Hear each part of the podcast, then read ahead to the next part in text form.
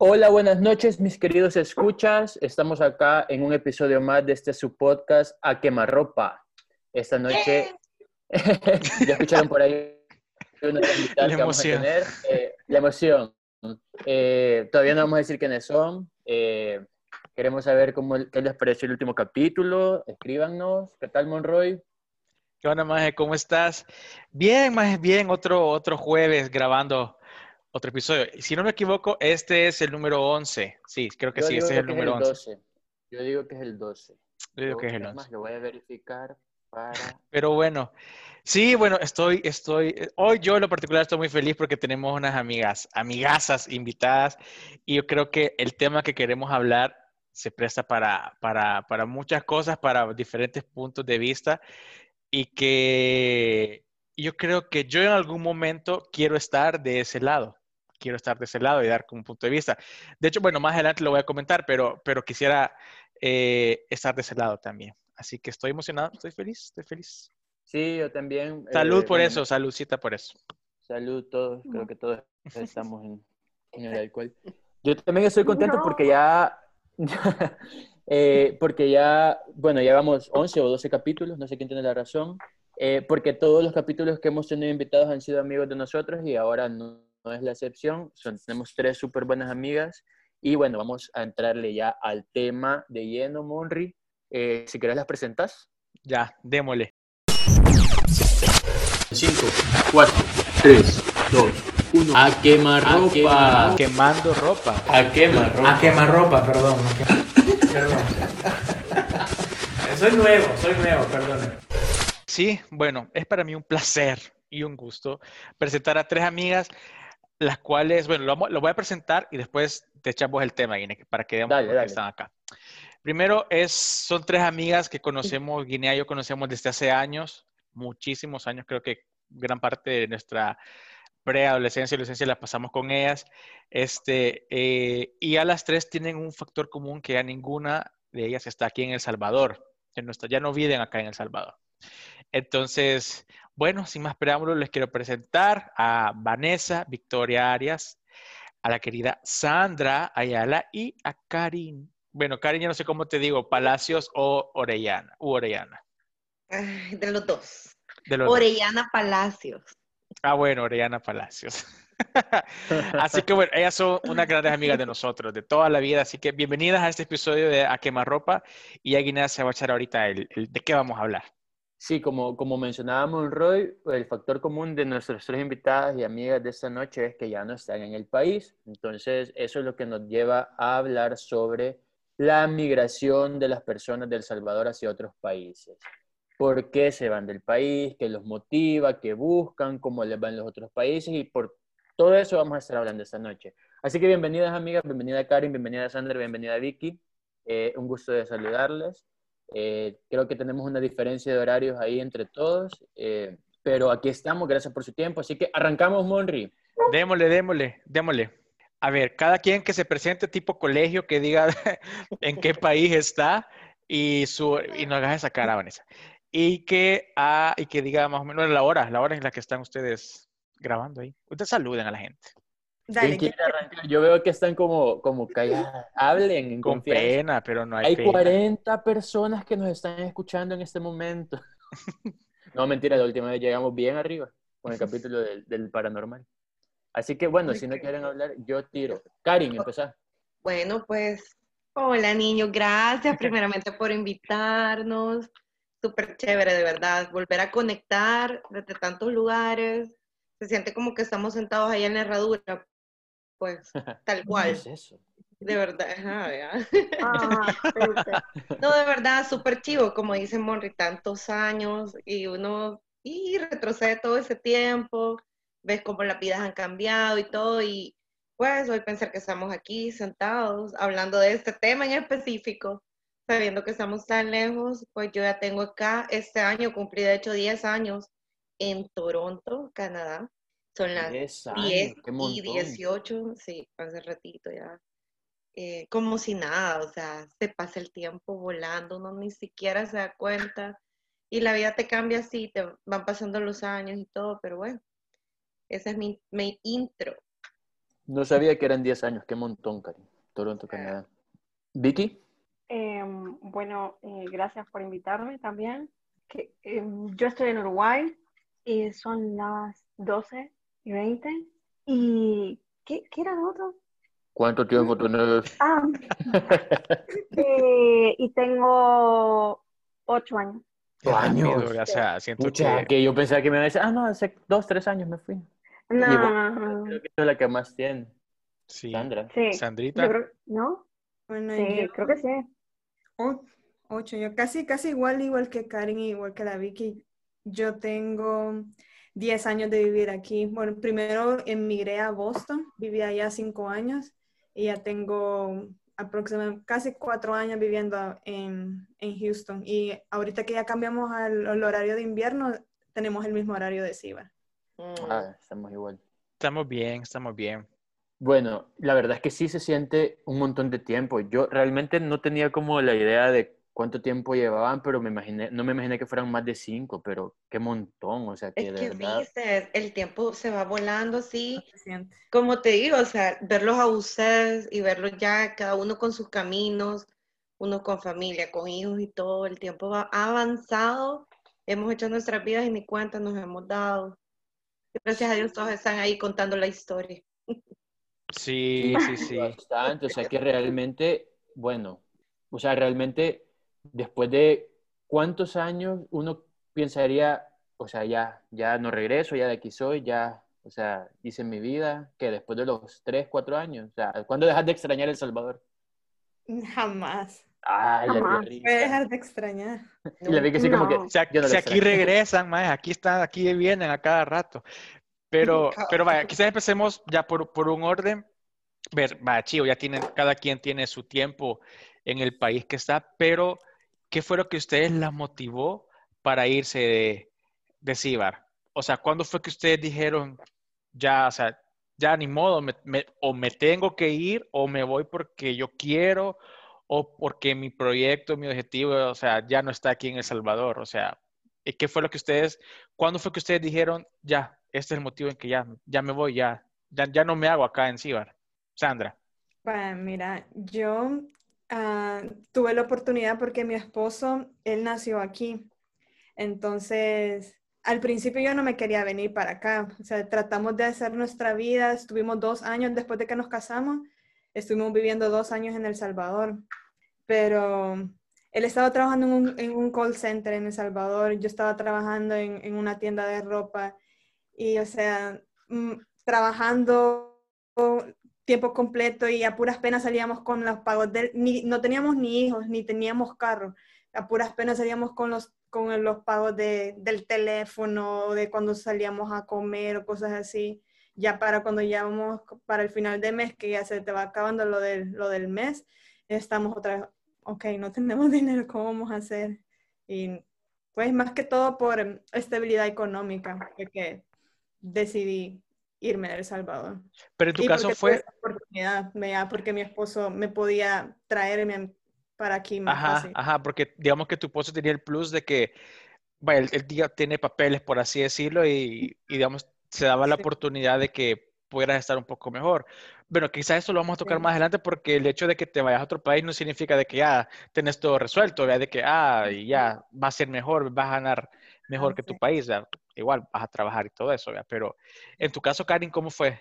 Pues fíjate que cuando terminé la universidad allá, viajé a Estados Unidos a estudiar inglés, según yo, vea, perfección, bueno, ni perfeccionar porque ni lo sabía, eh, a estudiar inglés, allá sabía lo básico y ya a Estados Unidos. Y estuve allá un par de meses y me gustó, o sea, me gustó diferente, todo. Obvio, ya había viajado un par de viajes antes, pero no era como que pasar tanto rato, o sea, meses, les estoy hablando cinco meses, allá, ¿verdad? Y, y me la pasé súper chévere y todo.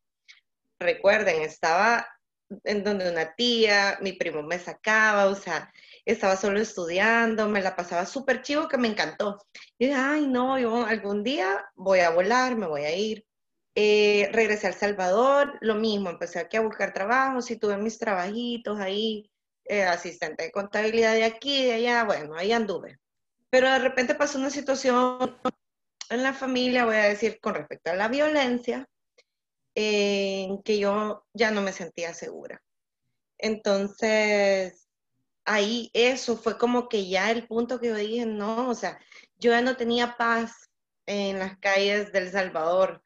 Tristemente la violencia, voy a decir a mí, que fue la que me sacó el miedo, el temor. Eh, yo no vivía tranquila, entonces empecé a buscar cómo emigrar, cómo irme, no sé qué, no sé qué. Y empecé como que a cangrejear a mis papás, vea, de que miren y que me puedo ir a trabajar y que voy a estudiar.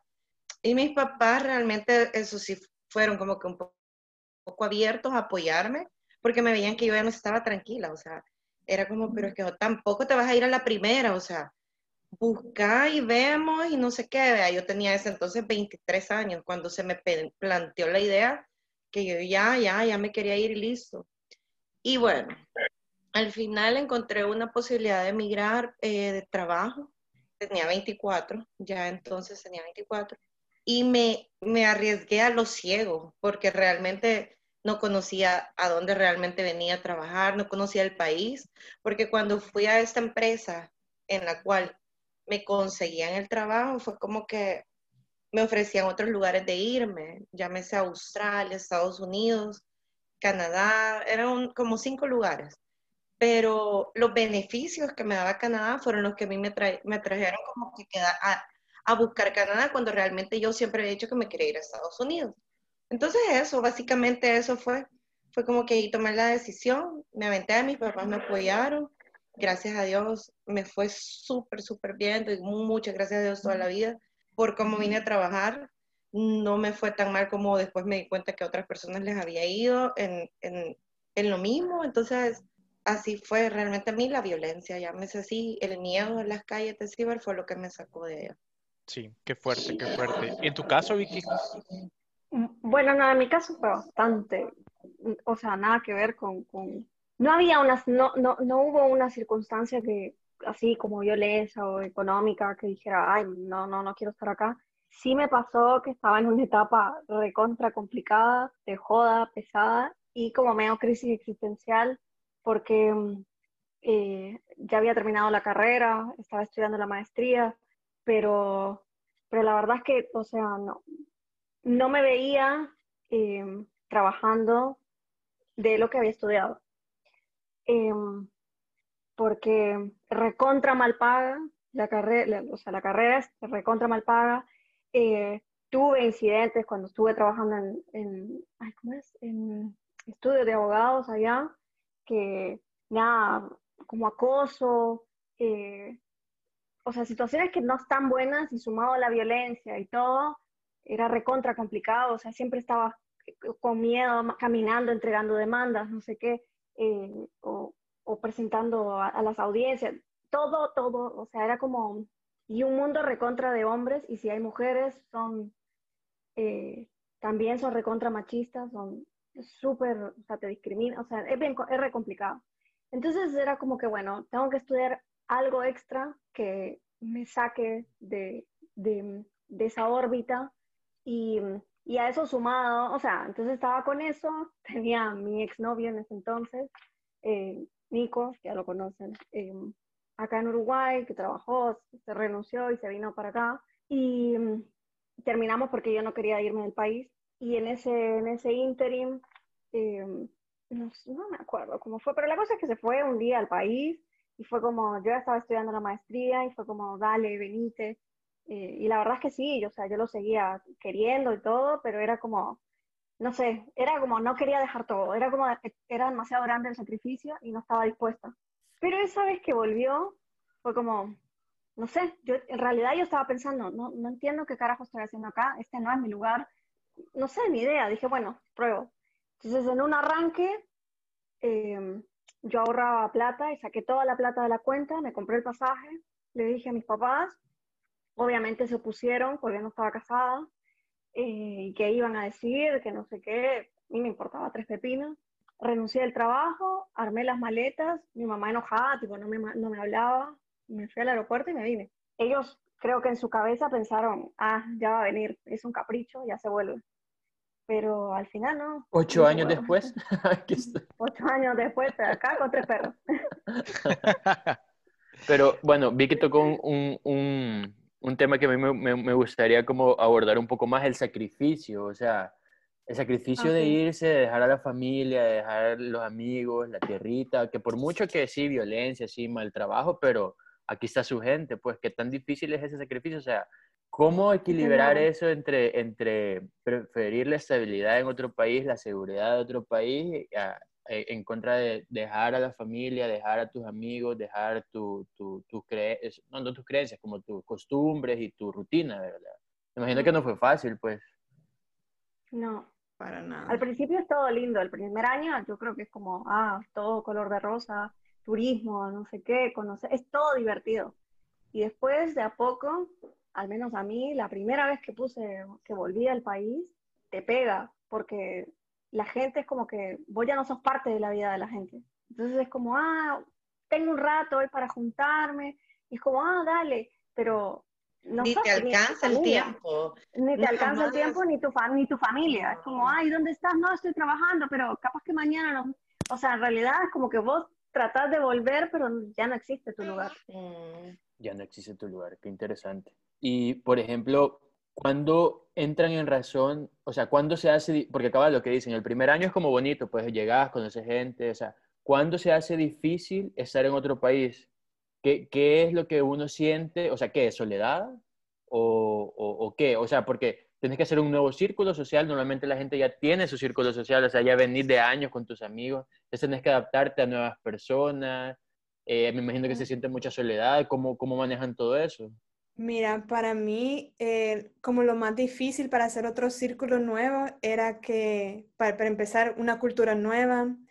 Uh, segundo, el lenguaje. Yo, sea, yo hablaba inglés, pero, pero, pero poquito, súper básico, no era como para entablar una conversación y en ese entonces como para decirte, ah, mira, y, me gusta esto, como para ser amigos y conocer qué es lo que a la otra gente le gusta, para, pues, para hacer una conversación y, y conocer a las otras personas.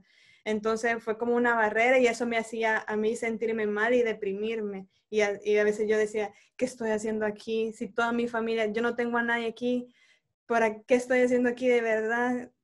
¿Por qué no me regreso a El Salvador? Y después mi esposo, no, tranquila, tenés que adaptarte, date tiempo. Y me puse a estudiar inglés y ya después se me fue haciendo todo más fácil, pero al principio me deprimía. Segundo que la, la comida, la comida aquí bien fea, sin buen Tema, qué buen tema. Y nada, y cositas así.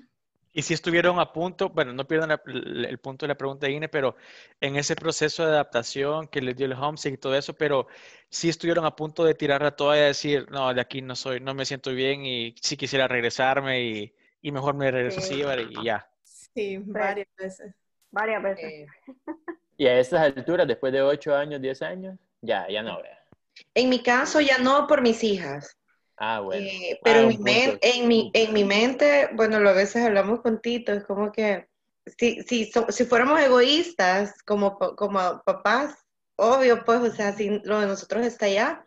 Y nosotros hemos hablado, o sea, la primera generación que entra a un país, llámese así, a ser familia, somos los que venimos a sufrir, pues a los que venimos a padecer, a la adaptación de nuestros hijos o los que vienen después de otras, en las otras generaciones, son los que se ganan todo nuestro, nuestro realmente sacrificio, o sea, literal. Ellos son los beneficiados, pues, y, y ajá, es así. ¿Y te costó, te costó, Karen, adaptarte?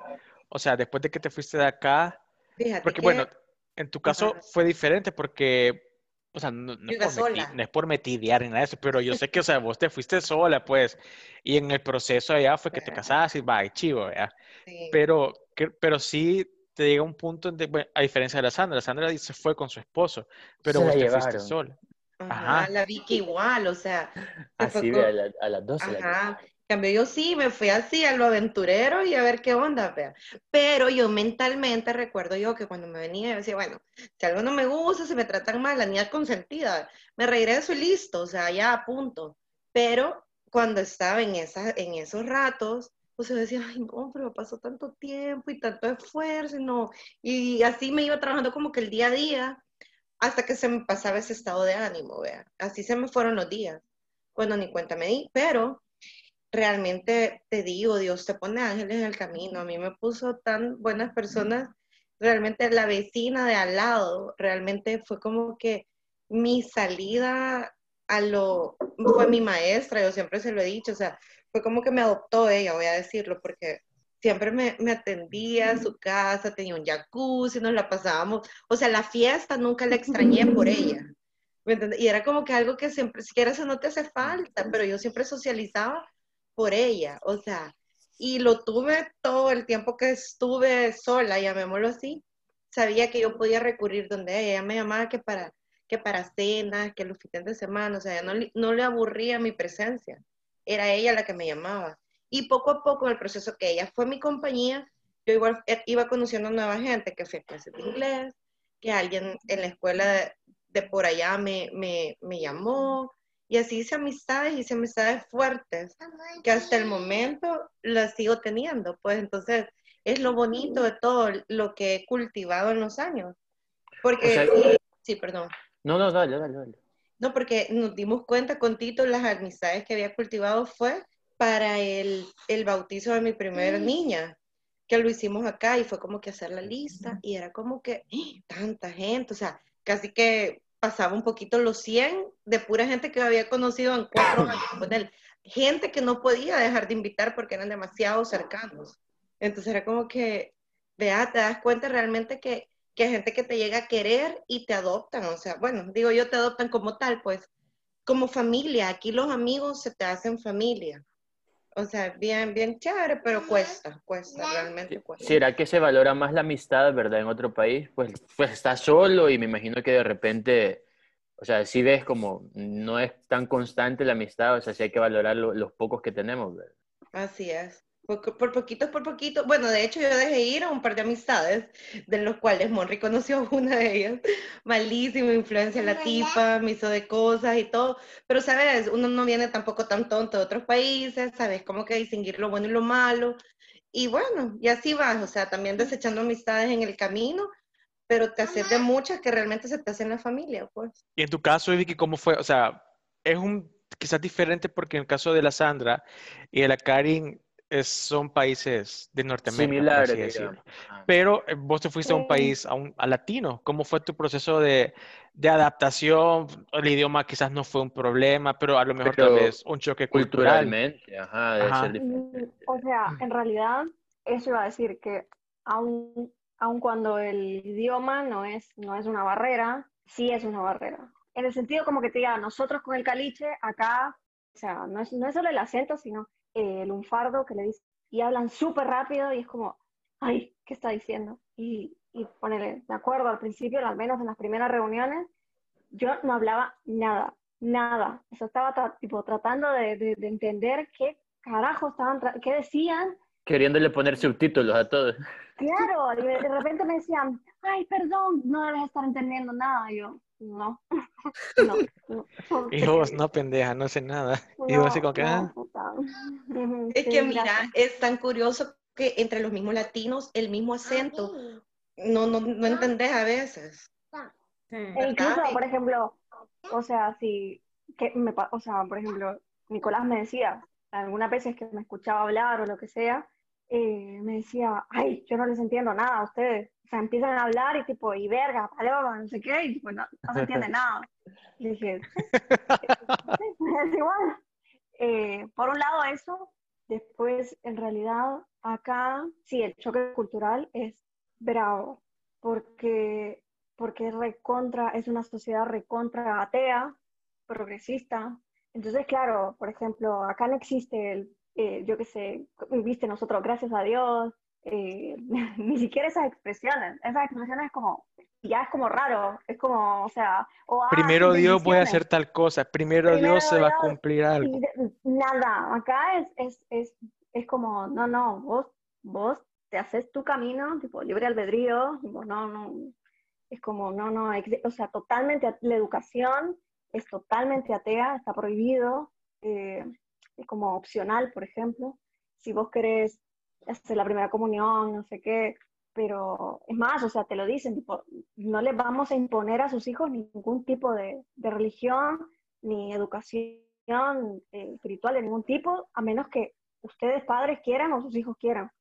Entonces, claro, la, la, la sociedad se mueve totalmente diferente y, y, claro, y eso también te abre la cabeza, porque allá es todo lo contrario, o sea, allá no existe, Sí, acá no te existe una imponen. sociedad sin eso. Y te lo imponen y vivís en base a eso, ¿ah? me ahorro retrógrado para mí. Eh, pero claro, hasta que vine acá, y, y de a poco, incluso me tuve que ir sacando esas cosas porque la gente se ofende, o sea, o te ve raro, es como son un bicho raro. Y luego el tema, sí, la soledad fue brava los primeros años, o sea, yo es más, te digo, yo creo que mi primera amiga uruguaya la hice, creo que a los cuatro años de Wow. estar acá, porque son recontra cerrados. O sea, lo que decía vos, Guine, que aprecian un montón la amistad, sí, pero sus amistades de toda la vida. O sea, Claro, los sus amistades. De tu círculo, de tu, de tu, como que te diga, acá son como que tus amigos con los que creciste, tenés tus amigos del barrio, de donde creciste, tus amigos de la escuela, tus amigos de la facultad, y nada más. Pero si llegaste tarde, como, si ya trabajo, llegaste tarde claro, como vos, la cagaste. tarde y para todo es como, ah, y, y, y, ¿y dónde estudiaste? No, no, es como, ah, al principio son una novedad, son interesantes por eso, porque es como, ay, el, ah, el La carne pájaro fresca. exótico, ajá, el pájaro exótico ahí, pero luego de eso es como, ah, sí, dame tu número y salimos. Nunca, nunca. Y puedes trabajar con la gente, lo ves 10 horas al día, no. O te dicen, no, me junto con mis amigas. Ah, bueno, Nada de vamos. no, jamás. O sea, para eso nosotros somos muchísimo más como hospitalarios y amigables. Acá, no. O Mm. sea, te digo, a mí me costó hacer amigas uruguayas. Mis primeras amigas son todas extranjeras. Ah, Sí, el choque cultural es, es, es bastante fuerte, o sea, el dejar adaptarte, ¿vea? sino que, o sea, ver cómo convive una sociedad y todo eso, el, bueno, en tu caso, no sé, Sandra o Karin, se- hasta discriminación o racismo, por, depende de dónde vos vengas o tu aspecto físico, o sea, lo sentís y, y aquí si te fijas, no es, no es tan marcado eso, son cosas que te dicen, puta, extraño un vergo, en nuestro caso, sí, Barbea, la comida y todo ese tipo de cosas. Ya, Sí, fíjate que con eso que estaba diciendo la, la Vicky ahorita, que de hecho mi círculo, el círculo de amigos que yo hice estábamos como, como igual que, que yo, porque eran otras personas que estaban inmigrando de otros países, o eso era lo que teníamos en común, y así era como que, ah, vos venís de, de Venezuela, vos venís de Colombia, entonces era como el factor en común que todos teníamos, y, y es así como nos, nos hicimos amigos, la mayoría de mis, yo no tengo ningún amigo salvadoreño aquí, pero la mayoría de mis amigos son de Venezuela o de Colombia o de Puerto Rico.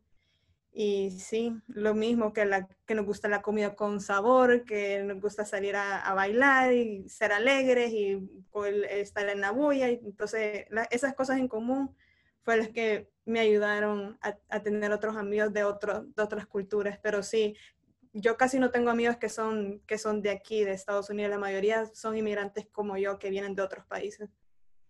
No so- digamos, sí, imagino que seas conocido salvadoreños pues allá, pero no, Sí, pero no, nunca he tenido un amigo que sea salvadoreño. no como una anécdota loser de Guinea, que una vez estábamos en Honduras y Guinea, ¿no te acordás? Que, que No, encontraste man. un, un maje que andaba, es un gran paréntesis, que andábamos en el mall en Honduras y un maje andaba con una camisa del FAS y Guinea loser, emocionado porque un maje andaba con una camisa del FAS y Guinea, Ah, es cierto. Y Guinea, ¡ey, del fascista! FAS Que no sé qué. Y el maje se quedó así como que, ¿ah? Y no lo saludó y siguió de largo. Y Lo peor es que en Honduras, vea, o sea, la Ah. par ni siquiera era como en, allá en Qatar o algo así. Qué matado de risa. Cierro paréntesis. Estábamos Ay. chiquitos en mi defensa. No, yo sí tengo amigos del Salvador acá. O sea, Ah, Ah, ¿en serio? sí. Es más, es como tenemos un gueto. Ajá, sí que bueno. Pero, pero sí me imagino que si conoces a un salvadoreño es como que, hey, podemos ser amigos, ¿verdad? somos del mismo país, o Ay, sea. no, no, yo te juro, o sea, acá también como son medio secos, bien, cuando conocí, por ejemplo, conocí a un, a un salvadoreño en, en, en el trabajo, me dijeron, ay, hay otro salvadoreño acá, en no sé qué, en finance, y voy corriendo y, y dice, ay, yo tipo, ¿qué es que necesitas sí, estoy buscando el salvadoreño. El salvadoreño. Y, y, me dice, ah, soy yo. Y yo como, te juro, o sea, me le tiré arriba, fue tipo, ay, hola, qué lindo. O sea, fue como, no quedo como ofrecida porque te abracé. ¿Cómo estás? Buenísimo. ¿Sabes? A mí, a mí lo que me ha pasado, algo curioso. Tengo muy buenos amigos, te voy a decir de una década para arriba mi edad. Y amigos, cheros, o sea, súper cheros, panas, fregamos y todo, pero son, son adultos, son gente que ya tienen sus hijos adultos de, 20 años, o sea, o sea adultos. Adultos grandes. Más, los hijos de 20 años, 25 años, pero eh, eh, fue, gracioso cómo la conocí. Algún día yo creo que le envié algo a mi sobrina y fui a la tienda de que, que envía las cosas, pero y la persona que me atendió cuando vio que yo iba a enviar las cosas a El Salvador, pues nosotros que hablando inglés, bueno, hablando inglés El Salvador, y yo, sí, yo también. Y como ella estaba trabajando, no le dio como que mucha larga, ¿verdad? Como que, mira, y me dio la tarjeta y no sé qué, y llámame, no sé qué. Ah, pero nunca le llamé, nunca le llamé porque, o sea, no sé, nunca le llamé, no, no la veía como amistad. ¿Me entendés? Era como que, ay, X, cuando pueda nunca la llamé. Lo divertido fue que algún día yo caminando en el, por donde yo, yo vivía, ella era vecina de cinco casas de donde yo vivía. Entonces, por medio de ella, ella ya conocía gente y de esa misma gente me presentó gente y bueno, hasta el momento soy súper chero de ella, de chero de ella, o sea, nos la pasamos a veces hasta en Navidades y todo, o sea, así de cercano. Por una vez que yo fui a dejar algo ahí al, a la, tienda. del postal. A gigante. tal cual. Se llama Canada Post. Vaya, miren, y hablando de oportunidades, como el objetivo es más que todo que la gente que nos escucha, de repente, pues, si está como entre queriendo tomar decisión de irse o no irse, o sea, que podamos como aportarle un poco sobre la experiencia de ustedes, o sea, y hablando de oportunidades laborales y económicas que la mayoría de personas, creo que aceptando Vicky, eh, se van como buscando seguridad y estabilidad económica. Entonces, hablando de oportunidades, ¿qué? ¿Cuál, cuál sería como su, su recomendación o, su experiencia? O sea, sí hay más oportunidades, o sea, sí pasa, sí haces más dinero, ¿es realidad eso? O, es como que sí, o sea, sí se puede, pero cuesta? O sea, cuéntenos un poco de eso. Sí, bueno, aquí por lo menos totalmente sí, yo siento las diferencias bastante, de hecho, o sea, oportunidad de trabajo en lo que querrás buscar, vas a encontrar. se te adaptan los tiempos, las horas. Bueno, para mí se nos adaptan con mi esposo, o sea, para poder ver a nuestras niñas nosotros mismos, sin necesidad de pagar un daycare, sino que siempre estén como que bajo nosotros, pues entonces, en ese aspecto sí, realmente las oportunidades están abiertísimas. Bueno, de hecho ahorita, en una pandemia como lo estamos pasando ahorita, nosotros hemos visto tantos beneficios eh, de parte del gobierno, ayudas, no sé qué. Hay así también oportunidades laborales. Bueno, les comentaba a ellos hace poco algo que me acaba de salir y, y, o sea, que te agrandan, pues, que no te imaginas que en tiempos como estos te, te vienen cosas también grandes, pues, entonces ahí es donde ves que sí, aquí por lo menos voy a decir que sí. ¿Sabes qué pasa? Eh, que siento que aquí Canadá abre las puertas bastante en general, no voy a decir solo la región de Ontario o, Toronto, sino que todas las otras provincias, porque hay mucho por poblar en este país, hay tanto que poblar, pero Canadá es como que un poco selectivo en las personas que se trae, llámese porque el, país quiere que le vengas a trabajar, que le vengas a hacer crecer, pero sí le gusta que venga gente joven. Eh, Canadá te acepta mucha gente joven con cualquier excusa, pretextos, etcétera, por lo mismo, porque necesitan gente. O sea, aquí hay mucho, mucho ya como que personas adultas, eh, mayores adultos, y entonces, ¿sabes? La generación... Eh, Somos adultos. Van para abajo, ¿verdad? Que van para el otro lado, pues entonces, como que ellos quieren jóvenes que le pegan a, a criar niños aquí, que vengan a ser niños. Eso es lo que quieren. Eso es lo que veo yo de este lado. Sí, pero imagino, o sea, es diferente, pues, que vos digas, me voy y no porque vos te vas al otro país ya o sea, sí tienes que echar verga. Sí, imagino que tienes que echar verga o buscar un trabajo que te guste, porque no, aunque vos seas graduado de la universidad y todo, es para que vas a llegar a trabajar inmediatamente o si es que tenés suerte. Si no, trabajar de otro tipo de cosas y, y imagino que el adaptarse y todo eso o buscar un trabajo es paloma, imagino. Sí, me imagino que también te, te topas con que no vas a trabajar de lo que querés, pues como ya es otro país a buscar la oportunidad, entonces la primera oportunidad que agarres la, la tienes que tomar. ¿verdad? ¿Sabes qué le pasó a Tito? Disculpen que, que estoy solo hablando de puedo oportunidad que es, pero le pasó bastante a Tito, a mi esposo. Él es abogado. Entonces imagínate traerte esa profesión para acá, con leyes diferentes y todo lo demás. Él, realmente, él, permítame. No importa. De hecho, eso te quería preguntar, Vicky, pero quería escuchar primero la opinión de Sandra, porque como son países parecidos con, con Karin sobre la oferta laboral. Pues las oportunidades están ahí. La cosa es de que para tener pues mayor oportunidad de ganar un poquito mejor, tenés que hablar y entender bien inglés. Ese yo creo que es la única como barrera más grande después de eso. Tu trabajo es el que habla. Si vos estás ahí constante, sos trabajador, ellos te van dando tu- tus incentivos y vas creciendo rápido.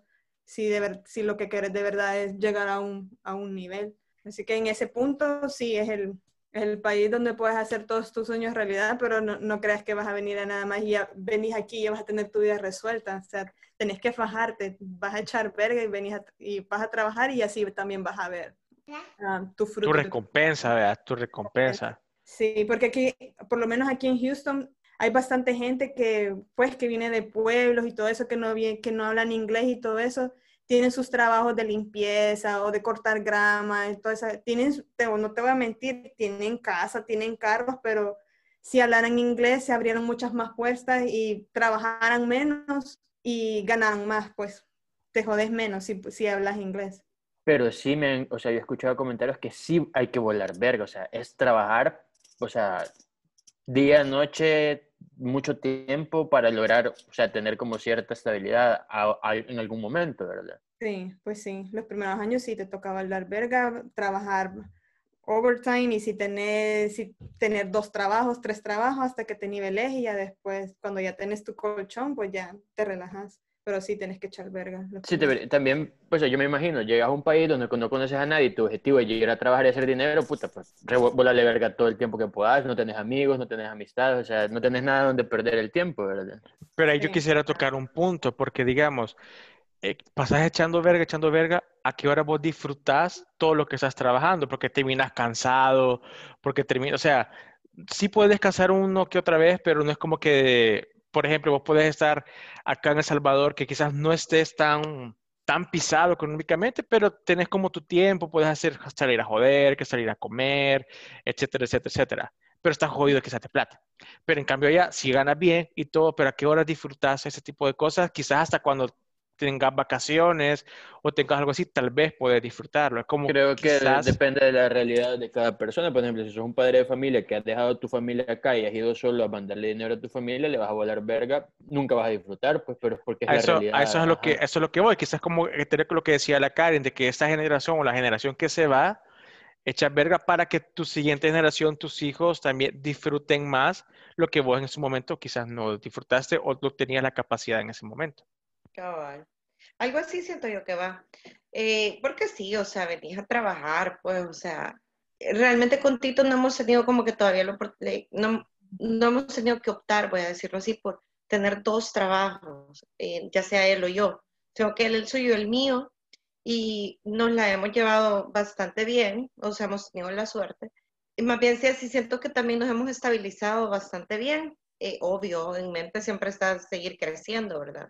Eh, como la mente de cualquiera. Entonces con él, realmente el hecho de disfrutarnos a veces son como los fines de semana y ya.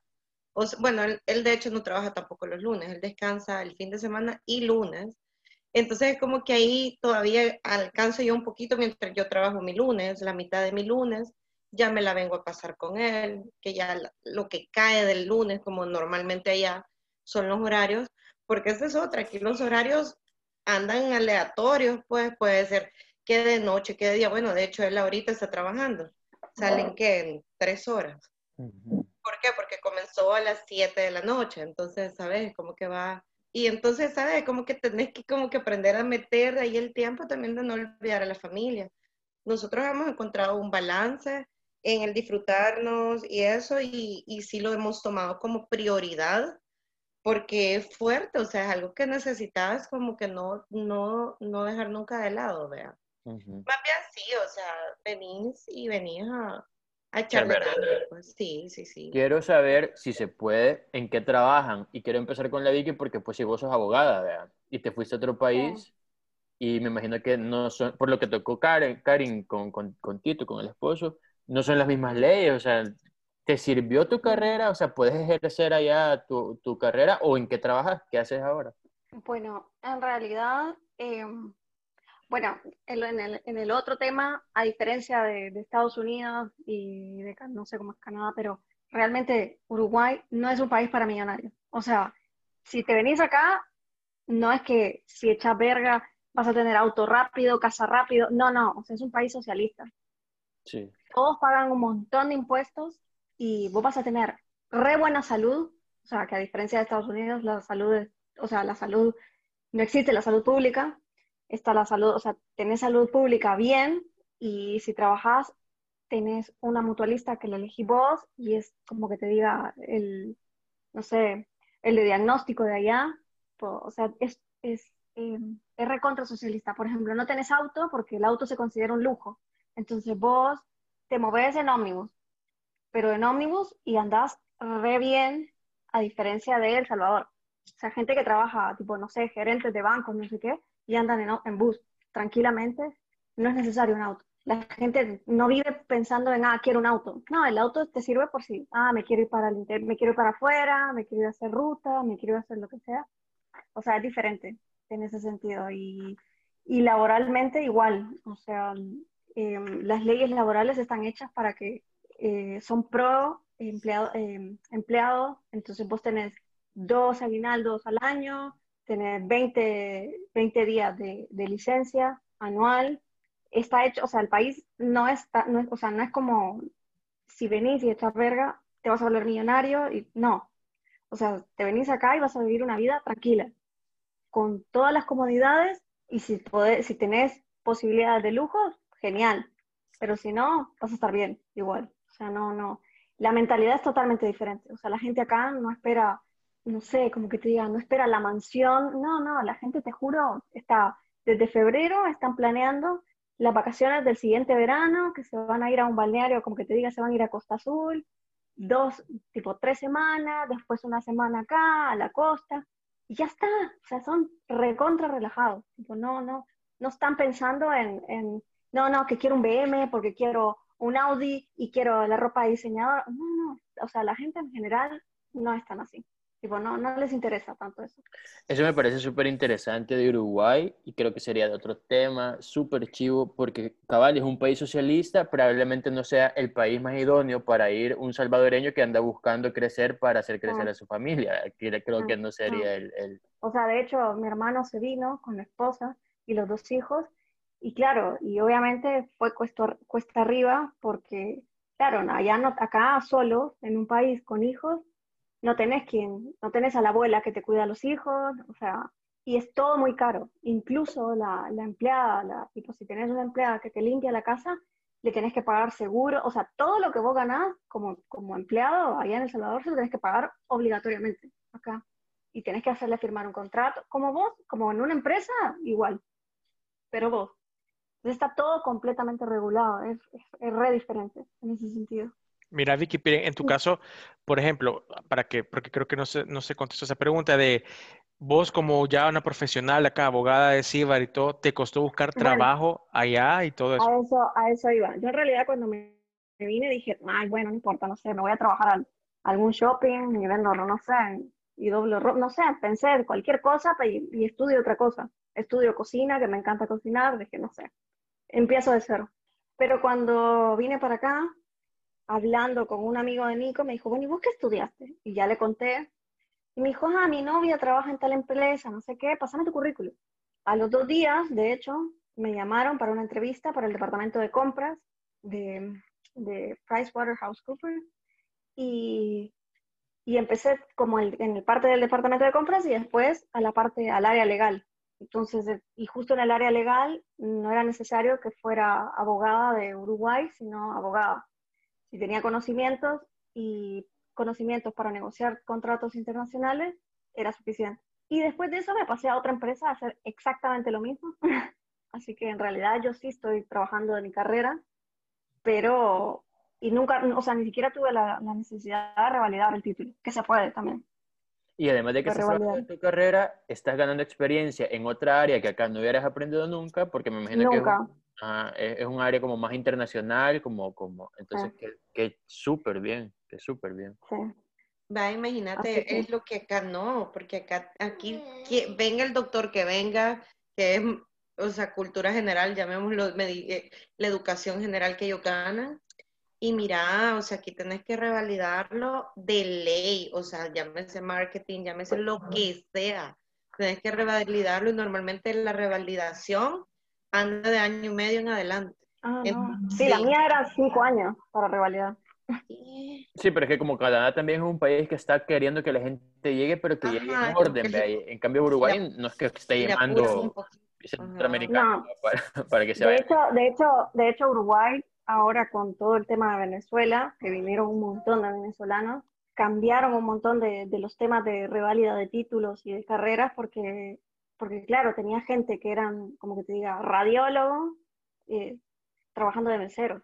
Y, y claro, no tenían posibilidades de revalidar al corto plazo, entonces cambiaron las leyes para lograr eh, que la gente logre revalidar su título y trabajar de eso.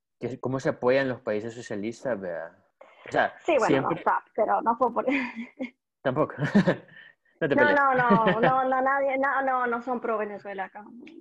Bueno, pero sí apoyan como...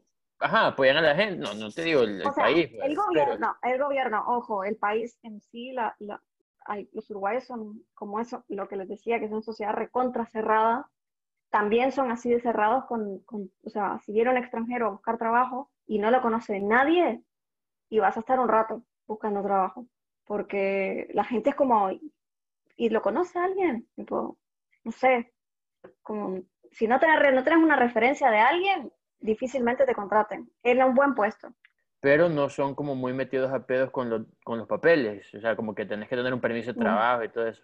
Ah, no, no, o sea, en realidad, no, acá no tenemos problemas legales de ese tipo. o sea, en realidad vos pones un pie acá y decís, vengo por turismo, ponele, y te presentás a migraciones a querer iniciar trámite de residencia, cuando tenés la cita, ahí te expiden un coso para, como, como un acta para que saques tu DUI y ya con eso puedes trabajar.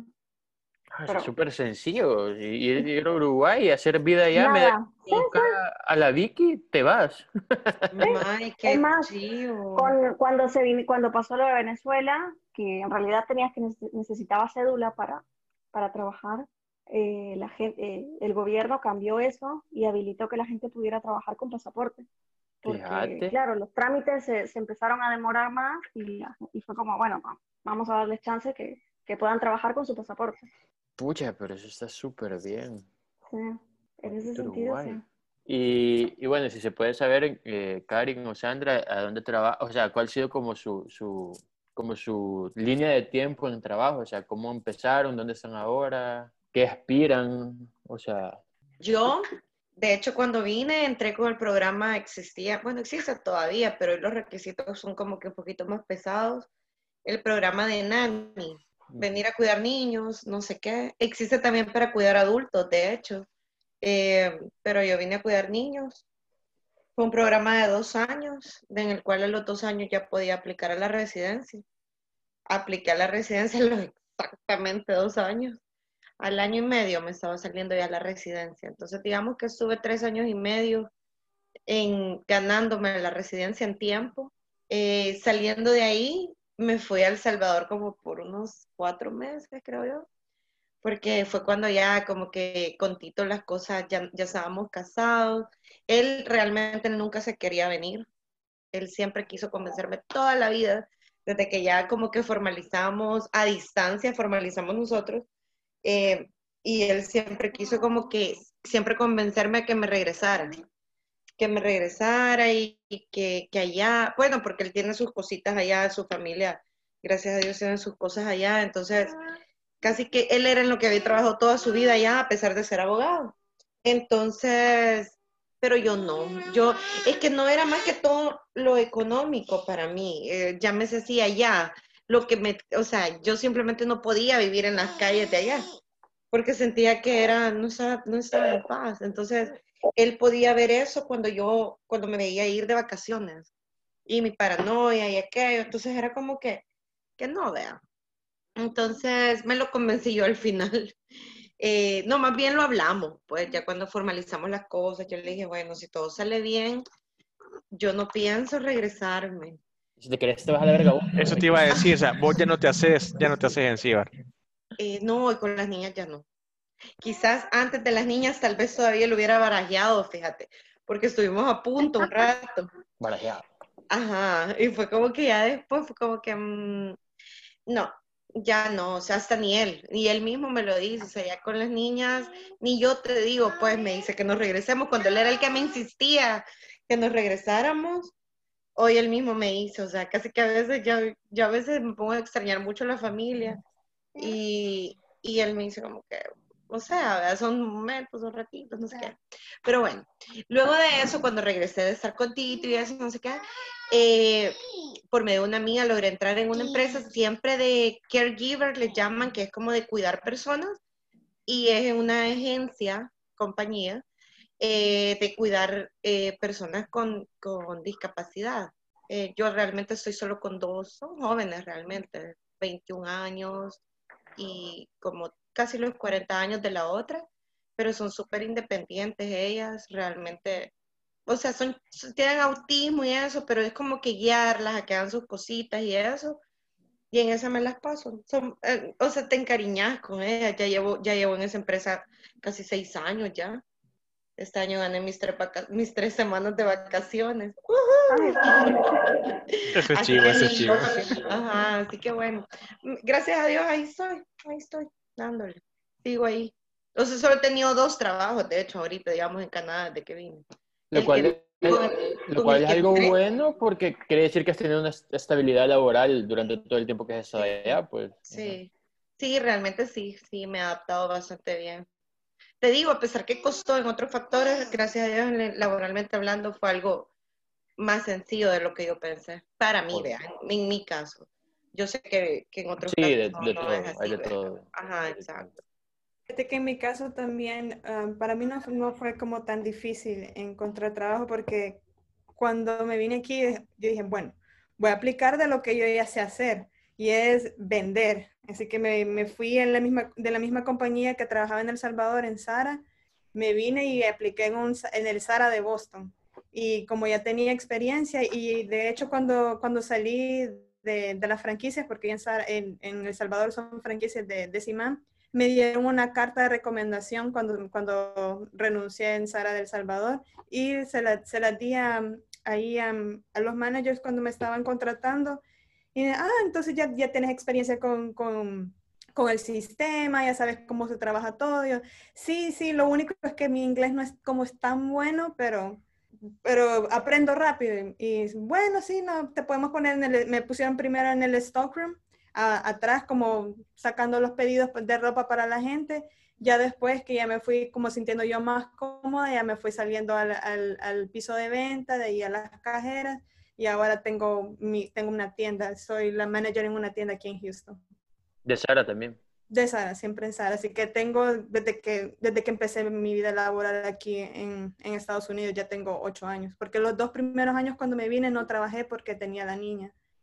Pero ya cuando yo empecé a trabajar, sí, en Sara. Súper bien, súper bien. Es Importante super la experiencia, fíjate, de que vos, tus trabajos anteriores, como crecimiento, súper bien, súper, súper bien. Y, y, digamos, bueno, están jóvenes, o sea, ¿qué, ¿qué, es, o sea, a dónde apuntan? O, o sea, en el país en el que están, ¿siguen creciendo? ¿Pueden seguir creciendo? ¿O hay un momento en el que quizás topan? No, yo siento que siempre siempre, siempre, siempre vas a crecer. Eh, bueno, aquí yo tengo dos planes a futuro. A futuro digo cuando mis chiquitas ya crezcan, ¿verdad? Crezcan, digo, unos cinco años más. Eh, pienso poner mi propio daycare. que es algo fácil hasta el momento, es algo súper bueno, queda súper bien. Con mi experiencia, considero yo que, que es muy, muy, muy posible y trabajas con la región, trabajas con el gobierno. Entonces, no sé, vamos a ver qué dice Dios, cómo se dan las cosas. Y en mi misma compañía, de hecho, igual, o sea, se puede seguir creciendo. Pero yo por mis niñas, igual, hasta ahí estoy bien ahorita. O sea, ahí estoy bien, estamos estables ahí, y ahí vamos, caminando, lentos pero seguros. Pues. Yo igual, pues como ya tengo mi tienda, ahora quizás el siguiente paso sería como trabajar para el corporativo, pero la verdad que no me, no me llama tanta la atención trabajar para el corporativo porque son más responsabilidades, así que no, quiero, quiero tener vida todavía. Ah, pues igual, casi por ahí voy igual en mi, en mi, en mi compañía, es como que a veces como que hay posiciones y como que uno a veces se hace mejor el ojo pacho porque ay, no, todavía no. Sí, no, creo que quizás en lo próximo quisiera tener mi, mi, mi, propia panadería. Como yo crecí, mi mamá tenía una panadería y siempre ha sido como mi sueño tener Sí, mi me propia panadería. Sí, tal vez algún día tenga mi Y- propia ¿Y panadería. vos, Vicky? Eh, yo soy re bien en la empresa. Sí, sí, se puede seguir creciendo. Pero sí, también tengo seis años en esta empresa.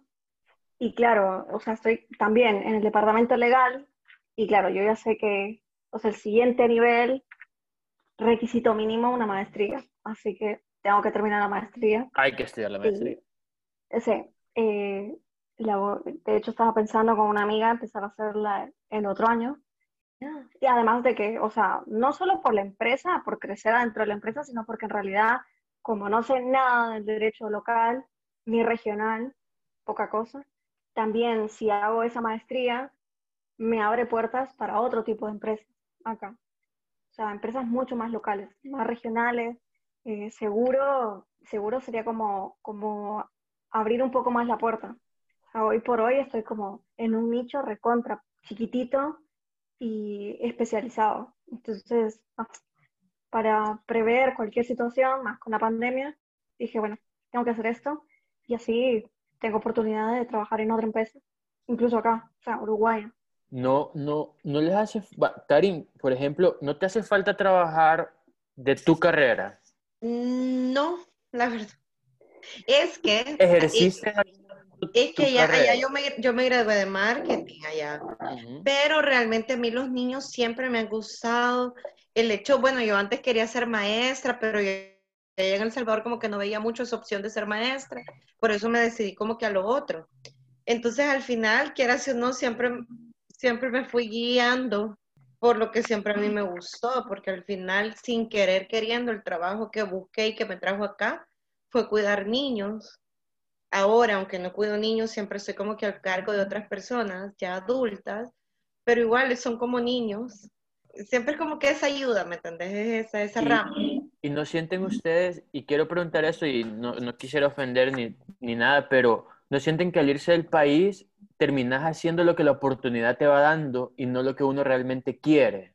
No sé si es... Bueno, quizás vos no, Vicky, porque claramente estás trabajando en tu, en tu área y todo, pero digamos Estados Unidos, Canadá, de repente como que si tienes la oportunidad de trabajar en algo, bueno, agarro esto porque lo necesito en ese momento, entonces como que perdés tu enfoque en, en lo que vos sos o lo que Puede que sí, sí, realmente sí, aunque realmente como te digo yo también, a mí siempre me gustaron los niños, o sea, a mí siempre toda la gente me decía, deberías de buscar algo de niños, no sé qué, y lo barajé, vi la, la idea, pero al final dije, no, me guié por lo otro, algo que también me llamaba la atención, más bien sí, fue como que en esa rama trabajé muy poco, pero me gustaba, pero nunca como que un trabajo me enamoró tanto allá como para, o sea, no me dolió pues no trabajar en eso, no me dolió haber estudiado y, y tener el título ahí como un buen recuerdo de la universidad y tantos años ahí, pero no, realmente no, no, pero sí, o sea, realmente tenés que, tenés que topar, Pero- o sea, aquí porque la suerte me tocó que estoy trabajando en lo que... algo que te gusta. Ajá. Ajá, y no es, y no necesariamente tiene que ser algo malo, pues, o sea, porque No, no, para mucha nada digo gente, malo. Ujú. ah, mucha gente, o sea, se gradúa, termina la U y todo, pero a veces se dan otras oportunidades que te, o te das cuenta en el camino que te llenan más, te gustan, este, y te está yendo bien. Entonces, yo siento de que, bueno, yo creo que aquí en el país es mucho eso, de que estudias porque es una carrera que vos pensás que te va a dar dinero, que vos pensás de que con esa carrera la vas a hacer y a veces las oportunidades laborales son bien cerradas, son bien pocas y terminas haciendo otro tipo de cosas. Prueba es de que cuánta gente no encontramos que es profesional y todo y no encuentra trabajo y por, por la misma necesidad se va a trabajar a otras cosas, pues que les va bien, les va bien, pues, pero imagino que así puede pasar si te vas del país, pues, o sea, no necesariamente vas a encontrar algo de lo tuyo que no está mal, pero, o sea, vas creciendo. De otra manera, quizás como lo pensaste, pero vas creciendo igual. Aquí lo que veo tan curioso yo, y siempre lo comento a veces contigo, que la, eh, llámese los estudios universitarios, porque aquí existe lo que es un college y una universidad. Llámese que en el college sacas lo que son más los oficios, ¿verdad? Oficios que aquí son súper bien pagados en todos esos países. Entonces, como que a veces yo tengo el caso de dos hermanas, amigas mías, o sea, las dos son hermanas. Una estudió en una universidad, algo de biología, que ella eh, bacterióloga, no sé qué, y la otra se fue eh, por el college a estudiar, no me acuerdo, algún oficio. Se la ve tan mal la, que estudió en la universidad en encontrar un buen, un buen trabajo que le pague y le, le, regrese todo lo que ella trabajó, gastó y todo en sacar ese título, más bien la otra le sobran las oportunidades y todo lo demás, es como que un balance muy extraño. Verga, pero estudió biología, puta, qué puta vas a trabajar de biología. Es más cerrado también. En cualquier parte del mundo. En cualquier parte del mundo.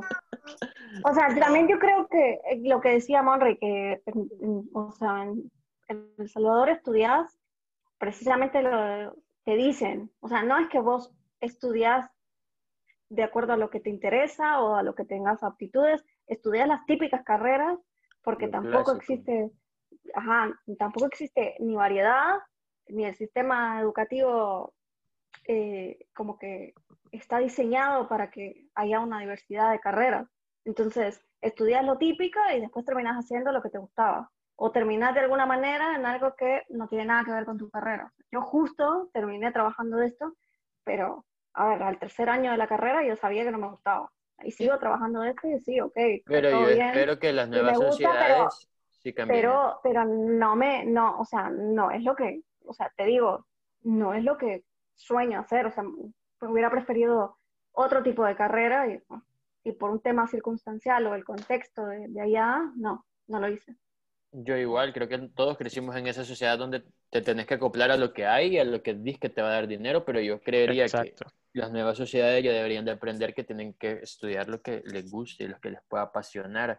Yo quiero cerrar un poquito porque ya se va a terminar el tiempo con la última pregunta y quiero que sean así, así como concisas. ¿Qué extrañan más de Cibar? Así como, rápido. Ay, ¿puedo enumerar? Sí, sí cinco cada uno. Ok, voy el clima, no, no, voy, empiezo por la gente. La gente, el clima, el idioma, eh, la comida y todo. La bebida, y la bebida. Todo, en todo, en todo. Alcohol hay en todo, no. Eso, sí, no, se extraña, se extraña. Se extraña bastante. Pero bueno, dale, next. Sandrita. Familia, amigos, comida, lo que más extraño. Y disfrutás cada vez que venís. Yo sí, me dan paso empatinada las dos semanas que llevo. ¿Y vos, Vikinga? Sí, yo también. La gente y la comida. La familia no, porque mis dos hermanos están acá, mi mamá no está en El Salvador, así que familia, sí. Tenés tu familia ahí. Sí, pero sí, la gente, mis amigos y la comida. Yo extraño hasta el clima, porque el clima el clima aquí se me hacen tres meses, son de como lo parecido. Ay, sí, yo también. Yo también. Así era cuando vivía en Boston. Sufría, me dolían los huesos y tenía que levantarme una, eh, una hora antes de todo para salir a limpiar mi pedacito del, del, garaje para salir en toda esa nieve. Y calentar el carro. Cabal. Sí, no, diferente, muchas, muchas cosas, pero bueno, es lo que hay. Ya voy a, a tener el tercer baby porque aquí como te dan un año y medio de maternidad, Uy. Ay, Dios. me lo voy a ir a echar así. eh, qué gustazo saludarla, platicar, qué buenísima plática tuvimos. Yo creo que lo importante acá es de que a las personas que nos escuchen de que si en algún momento les ha pasado por la cabeza que si se quieren ir del, del Salvador, yo creo que oportunidades van a haber, simplemente de saber aprovecharlas, trabajar duro, porque no es que las cosas te van a caer del cielo sin que hagas nada, simplemente a donde vos sea que llegues, te va a ir bien si le echas ganas, si sos constante, si sos disciplinado. Entonces, antes de irte. Ah, sí. Exactamente. Exactamente. Entonces, mucha gente se va pensando que, ah, porque mi primo le hizo, le fue, no sé qué, porque mi amigo. Porque al otro le fue bien, pensás que vos se va a ir igual. No, pero... Y no, o sea, vos realmente, si te vas, tenés que prepararte psicológicamente de lo que eso implica y, y estar seguro de qué es lo que querés, o sea, qué es lo que estás buscando.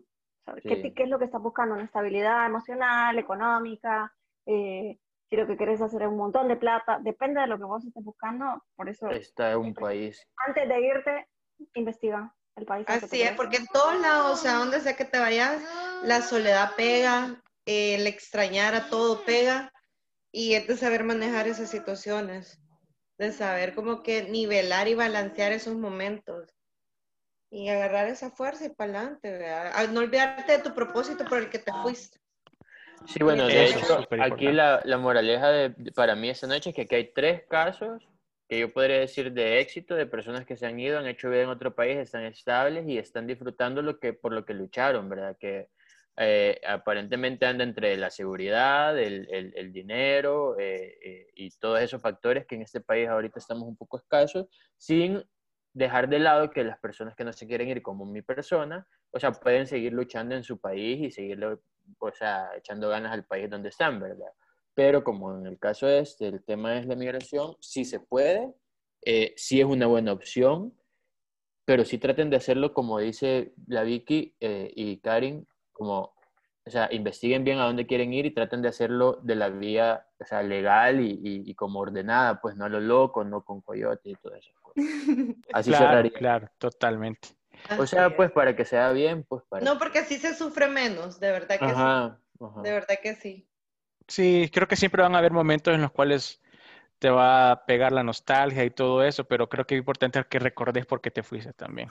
Así es. Entonces, para los que nos escuchan, tres personas que llevan más de ocho años en otro país, que están bien y han logrado lo que su sueño, pues entonces... el objetivo, el objetivo de la salida se cumplió. Así que gracias, a todos por escucharnos. Eh, pasen buenas noches. Gracias, a las tres por su tiempo y qué gusto de saludarles. Igual, niños, cuídense. Un gustazo. Y para quienes nos escuchan, nos, bueno, para la redundancia, nos escuchamos en el próximo capítulo, en el próximo episodio. Siempre.